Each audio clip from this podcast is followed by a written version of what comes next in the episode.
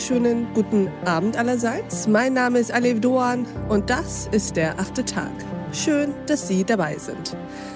Haben Sie diesen Gedanken schon mal gehabt? Gott sei Dank gibt es Alkohol, sonst würde ich die Veranstaltung des Weihnachtsfests wie auch immer nicht aushalten. Es mag sein, dass das Essen zum Beispiel für den Weihnachtsabend noch Verhandlungssache ist, aber der begleitende Bordeaux, der Primitivo, der Appassimento oder der Spätburgunder sind es in vielen Familien nicht. Warum eigentlich nicht? Heute wollen wir über die Stellung von Alkohol sprechen in unserem Leben, in unseren Familien und für unsere zwischenmenschlichen Beziehungen. Mit unserem heutigen Gast herzlich willkommen im achten Tag, Nathalie Stüben. Hallo, guten Abend. Frau Stüben, würden Sie sich uns mal kurz vorstellen? Ja, gern. Ich bin Nathalie Stüben, haben Sie gerade schon gesagt. Ich bin Journalistin und ich lebe seit fünfeinhalb Jahren nüchtern. Ich habe den Spiegel-Bestseller ohne Alkohol, die beste Entscheidung meines Lebens geschrieben. Und in diesem Buch spreche ich über die größten Erkenntnisse, die ich in Bezug auf mein Leben oder auf mein Leben ohne Alkohol gewonnen habe und die ich gern früher gehabt hätte. Und vielleicht kennt mich der ein oder andere Hörer, die ein oder andere Hörerin auch aus meinem Podcast oder meinem YouTube-Kanal ohne Alkohol mit Natalie oder über meine Programme, die ich anbiete, um Menschen dabei zu helfen, nüchtern zu werden. Und zwar so, dass sie ein Leben ohne Alkohol als Gewinn empfinden. Das ist in der Tat sehr, sehr interessant, denn Alkohol spielt, glaube ich, wirklich im Leben der allermeisten Menschen eine Rolle. Lassen Sie uns doch erstmal darüber sprechen, warum das eigentlich so ist. Warum haben wir diese Neigung zum Alkoholkonsum? Ich will jetzt erstmal noch nicht von dem exzessiven, von dem zu vielen, von dem übertriebenen, suchthaften Alkoholkonsum sprechen, sondern ganz allgemein. Was macht Alkohol für unser Leben, zumindest hier in Mittel-Nordeuropa aus Ihrer Sicht aus? Was Alkohol ausmacht, ist schwierig zu sagen, aber Tatsache ist natürlich, dass er in gewisser Form Teil unserer Kultur ist. Ne? Allein in Deutschland trinken ja über 90 Prozent der erwachsenen Bevölkerung Alkohol. Und ich glaube, allein diese Omnipräsenz verharmlost diese Droge und räumt ja auch eine gewisse Sonderstellung ein. Es hilft immer, sich so zu verdeutlichen, was wäre eigentlich, wenn wir Heroin so konsumieren würden wie Alkohol oder was wäre, wenn wir Zigaretten so konsumieren würden wie Alkohol.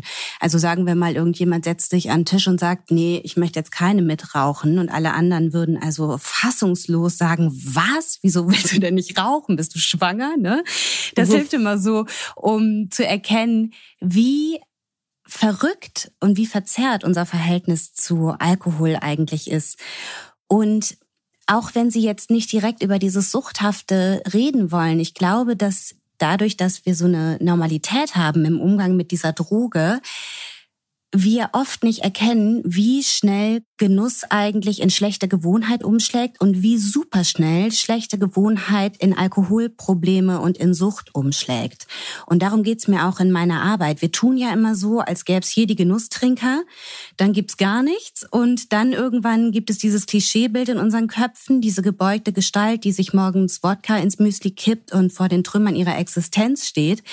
Und ich möchte einfach dafür sensibilisieren, dass dieser riesengroße Graubereich dazwischen existiert, in dem Millionen von Menschen allein in Deutschland unterwegs sind und in dem es schon lange nichts mehr mit Genuss zu tun hat. Also ich möchte hm. zeigen, dass es zum Beispiel schon lange nichts mehr mit Genuss zu tun hat, jeden Abend zwei Gläser Wein zu trinken, um irgendwie auf sein Leben klarzukommen oder dann am Wochenende zwei Flaschen sich reinzuknallen. Ne? Das ist schon problematisch. Und das heißt, es ist, geht viel schneller in diese Richtung, als wir meinen. Das verstehe ich gut. Mm, lassen Sie uns doch erstmal über die erste und in Anführungsstrichen gesunde Etappe sprechen und darüber, ob es die überhaupt gibt. Also Sie leben ja jetzt nüchtern und mhm. geben Tipps, wie das äh, ja funktionieren kann, seelisch, psychisch, aber auch natürlich im zwischenmenschlichen Bereich. Mhm. Aber gibt es denn überhaupt die Möglichkeit aus Ihrer Sicht, gesund Alkohol zu konsumieren, eben dieser klassische, dieser ideale Genusstrinker beziehungsweise Genusstrinkerin zu sein? Also gesunder Alkoholkonsum existiert nicht. Das ist tatsächlich ein Mythos. Aber ich glaube durchaus, dass es unproblematischen Konsum gibt. Mein Mann mhm. zum Beispiel ist so jemand, der tatsächlich ein total unproblematisches Verhältnis zu Alkohol hat. Können Sie uns das mal beschreiben, wie, wie, wie welchen Zugang ja. er zu Alkohol hat? Also für den ich vergleiche das immer so ein bisschen. So, für den ist das wie Pfefferminztee. Trinkt er halt mal, aber wenn es den nicht gibt, dann ist es auch nicht weiter schlimm. Also alle Jubeljahre bestellt er sich mal einen Whisky, dann trinkt er den und dann ist gut. Oder der geht mal hier ins Wirtshaus in Bayern, bestellt sich einen Radler und dann ist aber auch gut. Und dann macht er sich auch keine weiteren Gedanken darüber. Und wenn es keinen Radler gibt, dann denkt er sich nicht, oh, was kann ich denn dann trinken? Kann ich dann vielleicht ein Bier trinken oder so? Sondern dann bestellt er sich eine Spezi.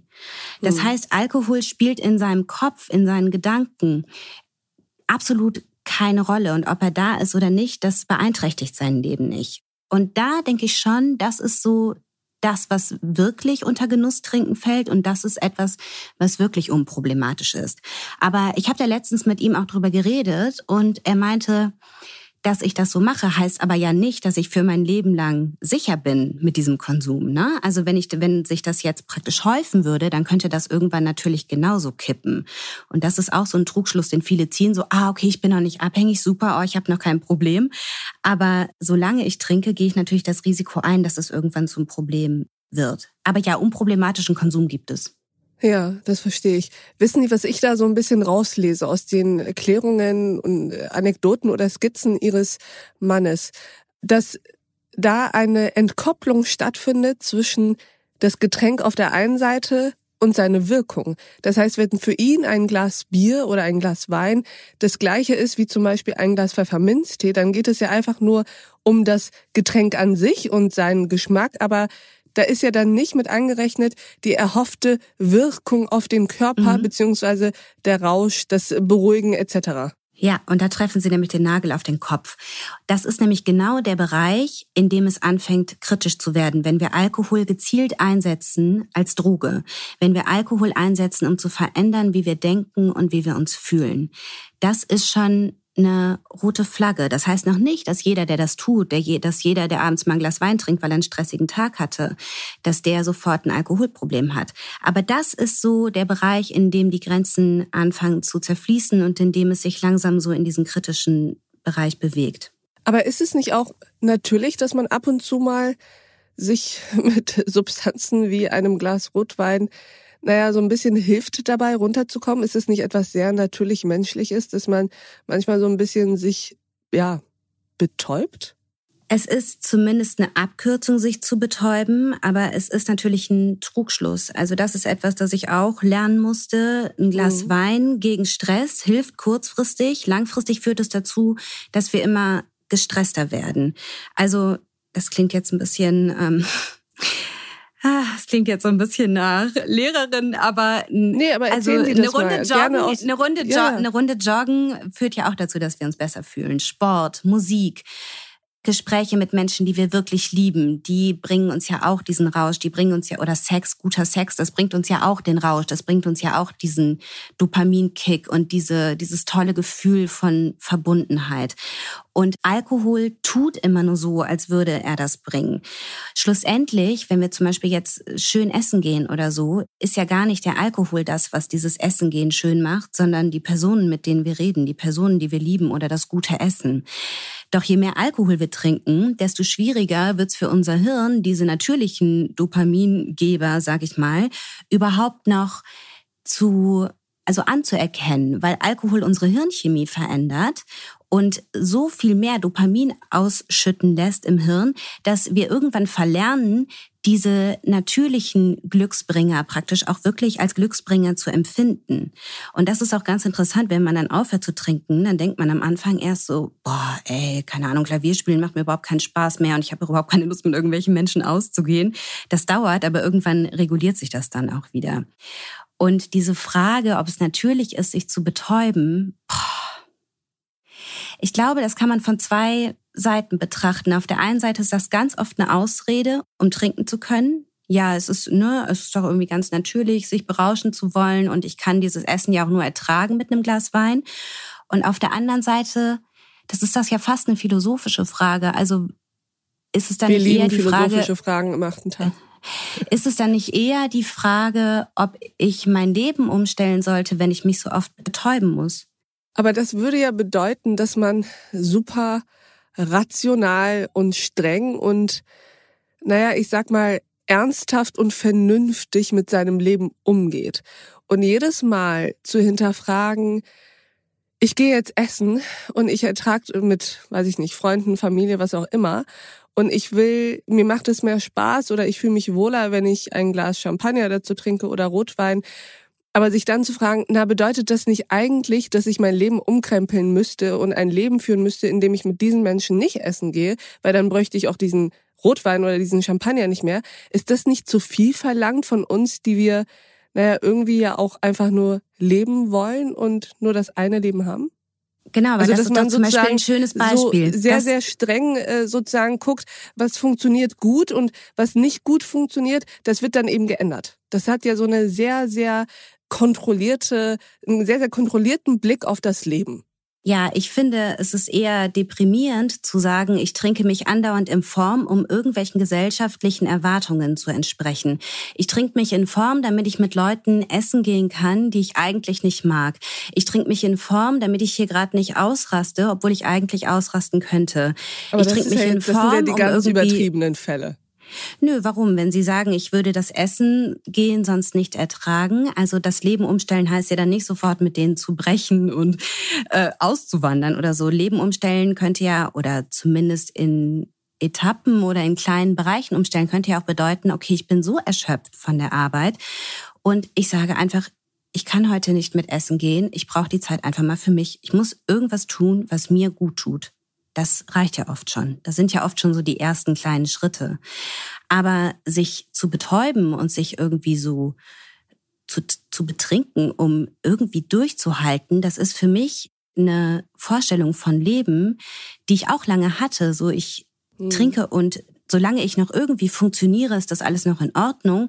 Aber ich habe das mittlerweile für mich auf den Kopf gestellt, weil für mich bedeutet Funktionieren nicht mehr, ich habe in der Arbeit Erfolg und meine Kinder sind irgendwie gut geraten und äh, alle mögen mich.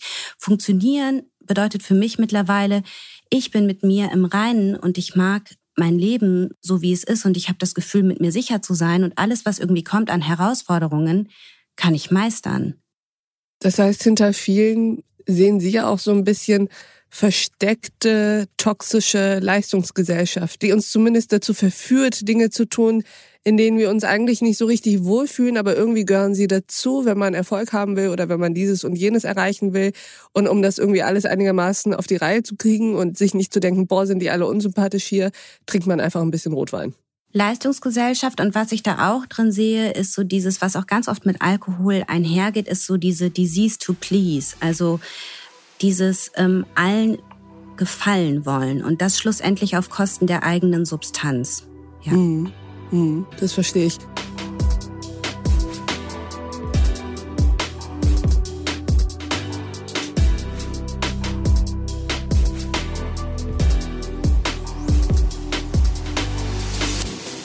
Kommen wir mal auf die Frage der Umsetzung. Also ich weiß jetzt nicht, ob jeder, der nach diesem Gespräch zu dem Schritt kommt, zu sagen, ich trinke jetzt nie wieder Alkohol. Aber wenn es jetzt mal darum geht, zumindest das zu hinterfragen oder ein bisschen weniger zu tun oder zumindest nicht mehr so automatisch zu tun. Wie schwierig ist es eigentlich? Denn ich stelle es mir schwierig vor, in unserem Berufsleben, aber auch im Privatleben auf Alkohol zu verzichten, wenn im Endeffekt jedes Abendessen, jeder Empfang, also sehr, sehr viel ja tatsächlich mit einem Glas Champagner oder Sekt oder Wein oder Bier einhergeht. Mhm. Vieles entscheidet die innere Haltung tatsächlich. Und was mittlerweile total anerkannt ist, ist zum Beispiel, ich mache gerade so eine Challenge mit, ich trinke jetzt mal 30 Tage nicht. Und jeder, der. Also wieder das Ganze umdrehen zu einer Leistungsfrage. Genau. Ja, man kann das System ja mit seinen eigenen Waffen schlagen. nee, aber das ist für viele tatsächlich eine ganz gute Möglichkeit, um sich so den Freiraum frei zu strampeln, um das überhaupt mal auszuprobieren mhm. und um auch nicht direkt so äh, zu denken, oh mein Gott, ich muss jetzt irgendwie ganz aufhören mit Alkohol trinken, weil natürlich erscheint sowas im ersten Moment völlig absurd. Aber das mal so auszuprobieren und zu gucken, was hat das so für Effekte, nicht nur körperlich, sondern tatsächlich auch psychisch. Also wie viel, wie viel besser es einem geht, wenn man nicht trinkt, das ist, das ist ganz interessant. Und hinterher, ich meine, es gibt viele kleine Tipps und Tricks in Gesellschaft nicht trinken zu müssen. Das sind halt Dinge, die man sich langsam angewöhnen kann, auf die man sich ein bisschen vorbereiten kann. Es gibt Ausreden, die total akzeptiert sind. Ich muss fahren, ich muss morgen echt früh raus oder wirklich auch sowas wie ich nehme Medikamente mhm. oder ich will abnehmen, je nachdem, in welcher Gesellschaft man sich bewegt. Da sagt jeder, oh ja, super, verstehe ich. Oder eben wirklich dieses, ähm, ich probiere das jetzt mal aus, ich mache jetzt mal irgendwie Dry January oder mache jetzt mm. gerade so eine Challenge mit oder ich will mal gucken, was das mit meiner Fitness macht. Also das ne, kann man immer auch gucken, mit was für Menschen man da unterwegs ist. Und da gibt es Ausreden, die durchaus akzeptiert sind. Ich sage mittlerweile einfach, ich trinke nicht mehr, weil ich ein Alkoholproblem hatte, weil hm. ich über diese ganze Gewohnheitssache einfach in einer Abhängigkeit gelandet bin. Aber ich sehe durchaus ein, dass das jetzt nicht so die unkomplizierteste Antwort ist. Das heißt, die einfachste wäre am Anfang erstmal das Ganze so ein bisschen in den Leistungsgedanken stecken und dann noch eine Prise Anglizismen drauf, Dry January und äh, es wird in unserer Gesellschaft ganz wunderbar akzeptiert ja, also es ist zumindest etwas, das, das funktioniert und ja, ob es am einfachsten ist. Also für mich war es irgendwann tatsächlich am einfachsten zu sagen, ich trinke nicht mehr, weil ich ein Problem hatte. Dann war die Diskussion einfach beendet. Ne? Aber das sowas ist total gut so für einen Einstieg, ja. Aber das alles löst das Problem ja nur auf einer sehr oberflächlichen Ebene, wenn wir darüber nachdenken, dass die Gesellschaft ja auch ein Problem mit ihrem Alkoholkonsum hat. Das heißt, dieses, ich äh, behaupte, ich würde eine Challenge machen und so, damit ich mich ja nicht mit Menschen darüber unterhalten muss, dass ich einfach keine Lust habe, über Alkohol zu sprechen oder Alkohol zu konsumieren, zeigt ja auch, dass die Gesellschaft das Nicht-Alkohol-Trinken noch nicht so richtig zulässt. Ja, ich habe den Eindruck, dass sich da mittlerweile was ändert. Mhm. Politik könnte da zum Beispiel auch eingreifen. Es gibt Maßnahmen, die dazu führen würden, dass Alkohol nicht so dauerpräsent ist und auch, dass Alkohol nicht zu so einem unglaublichen Problem wird, wie es das bei uns in Deutschland ist, dass man zum Beispiel die Verfügbarkeit einschränkt, dass man nicht rund um die Uhr überall Alkohol kaufen kann, dass man Alkoholwerbung einschränkt oder in Teilen eben auch verbietet. Das wären so Maßnahmen, die funktionieren würden. Sehe ich allerdings nicht, dass das kommt. Und deswegen arbeite ich gerade eher so an der Basis, sag ich mal, unten und sorge einfach für Tatsachen dadurch, dass ich Menschen davon überzeuge, dass ein Leben ohne Alkohol eine Option ist und zwar eine total attraktive. Und das war zum Beispiel was, was ich mir früher nicht hätte vorstellen können. Ich dachte wirklich, wenn ich keinen Alkohol trinken kann, dann ist das ein Leben zweiter Klasse. Ja. Und wie falsch ich lag, das habe ich eben in diesen letzten fünf Jahren erlebt, dass ich mir echt dachte, krass, ich war ja wie brainwashed, was das angeht. Aber dazu, das Stichwort würde ich gerne mal aufnehmen. Leben zweiter Klasse. Das ist tatsächlich etwas, ich würde von einem Ausgehen zweiter Klasse sprechen und ich erkläre Ihnen, was ich damit meine. Ich habe ja oft die, das Gefühl, wenn man jetzt in eine Bar oder in ein Restaurant geht und kein Alkohol trinkt, dann kann man eigentlich fast nur Wasser trinken oder Dinge, die Kinder trinken. Ich habe auch einen Vergleich. Wenn ich in der Türkei zum Beispiel abends ausgehe oder nach dem Essen oder was auch immer, dann gibt es dort diese Kultur des Teetrinkens, also Chai. Das ist der schwarze Tee in den kleinen mhm. Gläsern. Das ist ein ganz normales ob jetzt tagsüber oder abends oder nachts, da setzt man sich hin und trinkt sozusagen auch mal während eines Gesprächs über zwei, drei Stunden mehrere Gläser Chai. Und das ist ein ganz normales Genussmittel, das man trinkt als erwachsene Menschen sozusagen. Und mhm. dieses Äquivalent haben wir in Deutschland gar nicht. Ich habe das Gefühl, wenn ich jetzt keinen Alkohol trinke, dann habe ich die Wahl zwischen Cola, Fanta, Spezi oder alkoholfreiem Bier. Und das eine ist mir viel zu süß, also mit so Limonadenzeugs kann ich nichts anfangen. Und alkoholfreies Bier ist ja irgendwie auch nicht die Lösung. Also das ist doch auch ein Problem, dass es gar nicht so richtig viel Alternativen gibt. Ja, das verändert sich allerdings gerade. Also ich habe eine Freundin, die vertreibt Magenbitter und die hat jetzt zum Beispiel einen alkoholfreien Magenbitter auf den Markt gebracht und die meinte, das ist mein absoluter Verkaufsschlager. Das verkauft sich wie Bolle.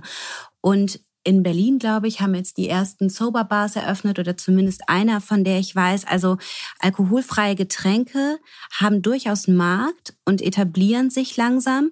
Und ich glaube auch, dass da viel in den Köpfen passiert. Also wenn ich zum Beispiel ausgehe, dann bestelle ich mir ein Wasser und komme nicht bescheuert dabei vor. Ich meine, ich trinke jetzt tatsächlich auch gerne Wasser. Ich würde jetzt nicht unbedingt zu diesen alkoholfreien Alternativen greifen, aber das ist ich glaube, dass da so viel eben auch im Kopf passiert, weil worum geht es denn dann eigentlich bei diesem Ausgehen? Es geht auch darum, schöne Gespräche zu führen. Es geht darum, zu tanzen oder irgendwie in einem schönen Ambiente zu sein, sich eine Kunst anzuschauen oder wo auch immer man da ist. Diese Krücke Alkohol, die braucht es gar nicht, mal ganz davon abgesehen, dass dadurch ja auch überhaupt keine Verbindung entsteht zu den anderen Menschen. Das ist ja, das ist ja nur so ein so eine Scheinhilfe hm, da würde ich und eigentlich ich, aber fast widersprechen.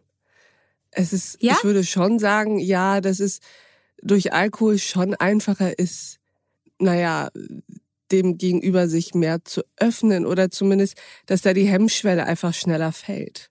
Ja, die Hemmschwelle fällt schneller und was eben, da sind wir wieder bei diesem, bei diesem Gedanken, äh, wir müssen irgendwie mit allen gut Freund sein und äh, immer gut gelaunt und so weiter.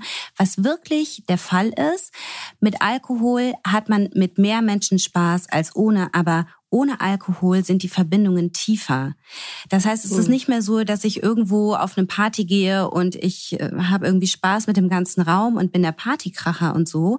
Also das muss ich echt auch sagen, seit ich nüchtern bin, bin ich anspruchsvoller, was meine Kontakte angeht. Und ich sage halt auch viel häufiger, bevor ich da jetzt heute Abend hingehe, bleibe ich lieber alleine und lese oder verbringe die Zeit mit meiner Familie oder mache irgendetwas, das mir wirklich Freude macht. Also die Menschen, mit denen ich meine Zeit verbringe, die wähle ich viel sorgfältiger aus als früher.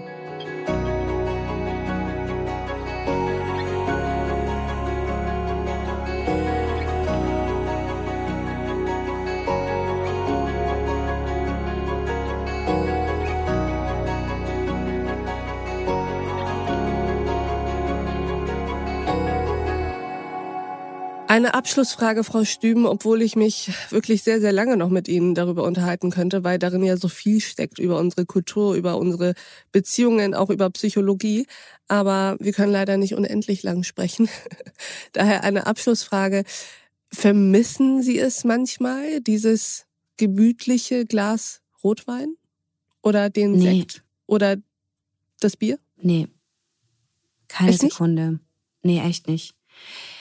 Das war auch relativ schnell nicht mehr so, weil ich aber auch einfach wusste, dieses gemütliche, in Anführungsstrichen, Glas Rotwein, das hat bei mir immer dazu geführt, dass ich noch ein Glas wollte und noch ein Glas und dann die ganze Flasche und dann zwei Flaschen und es hat bei mir zum Totalabsturz geführt. Es hat dazu geführt, dass ich irgendwann mich nicht mehr mochte, mein Leben nicht mehr mochte und dass ich alkoholabhängig geworden bin und das ist einfach es war so ein tiefer Einschnitt in mein Leben. Das war so eine dunkle Zeit und ich verbinde, also ich verherrliche das einfach nicht mehr. Für mich mhm. hat das, übt das keinerlei Reiz mehr aus. Und ich bin so froh, dass ich das nicht mehr machen muss, dass ich mich da nicht mehr mit beschäftigen muss und dass ich nicht mehr tausend Trinkregeln aufstellen muss, um irgendwie es hinzubekommen, in Anführungsstrichen, äh, trinken zu mittrinken zu können oder so. Also das habe ich hinter mir gelassen und ich bin heilfroh, dass ich diese inneren Debatten nicht mehr führen muss, weil das